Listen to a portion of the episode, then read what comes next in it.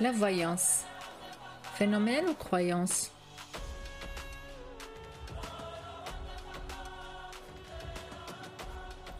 La voyance, stigmatisée par la science moderne, existe malgré tout et en force parmi nous. On dévoile le passé, on analyse le présent et on prédit l'avenir. Ces adeptes n'osent pas se manifester de peur d'être taxés d'arriérés.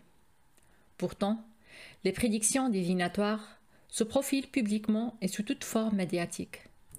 Démocratisée par l'accès à l'Internet et aux réseaux sociaux, la voyance connaît un engouement aussi populaire que mondial. Médium, cartomancien, astrologue, professionnel ou amateur, anime un marché virtuel florissant. La technique semble toute simple.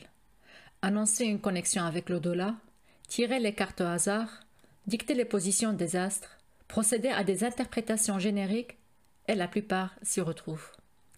Sans oublier le rôle du coach que les auteurs de ces lectures incarnent pour donner des conseils, à surmonter les défis ou même à mettre en garde contre tout événement foudroyant. Visiblement, on recourt à la voyance au moment de détresse ou de désespoir et on s'accroche afin d'apaiser les inquiétudes de l'esprit. Le plus étonnant, c'est la convergence des interprétations des différentes lectures classées généralement par signe astrologique ou même par polarité énergétique, yin, yang, féminine, masculine. La voyance prend plusieurs formes à travers les siècles et jusqu'à nos jours.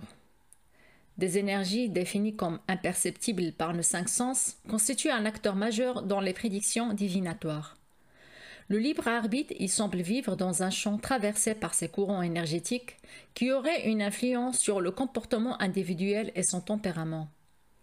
L'acte de la voyance traduit ces énergies sous format de flash ou de symboles en fonction du support utilisé, jeux de cartes, runes, marques de café, et sont ainsi interprétées par des personnes réclamant avoir le don de percevoir ces énergies qu'elles retransmettent aux consultants.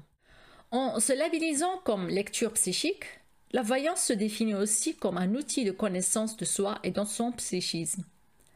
Alexandre Jodorowsky, dans son livre la voix du tarot, replace les fameuses cartes du tarot de Marseille dans le contexte psychologique et émotionnel.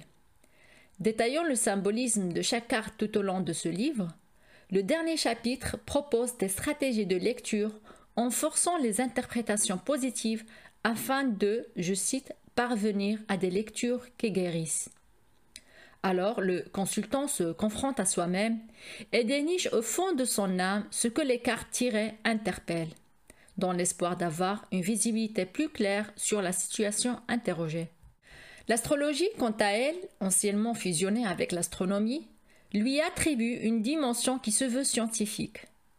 Les plus prudents parlent de la météo astrale, laissant ainsi au libre arbitre le soin d'évaluer son exposition à cette météo et de se décider de comment se vêtir pour vivre confortablement son temps.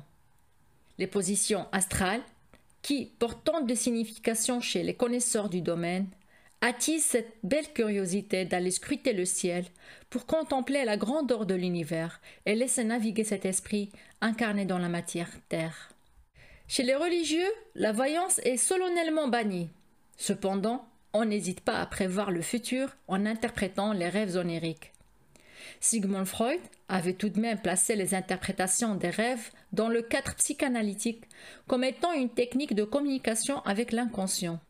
Malgré ce positionnement athée, Gérard Haddad, dans son livre L'enfant est légitime, source talmudique de la psychanalyse, a mis en lumière le rapprochement de la psychanalyse freudienne avec les livres saints hébraïques la remettant ainsi à ces référentiels religieux qui paradoxalement dénigrent toute tentative de communication avec l'invisible. Pour conclure, la voyance a la vocation de pouvoir lire l'avenir.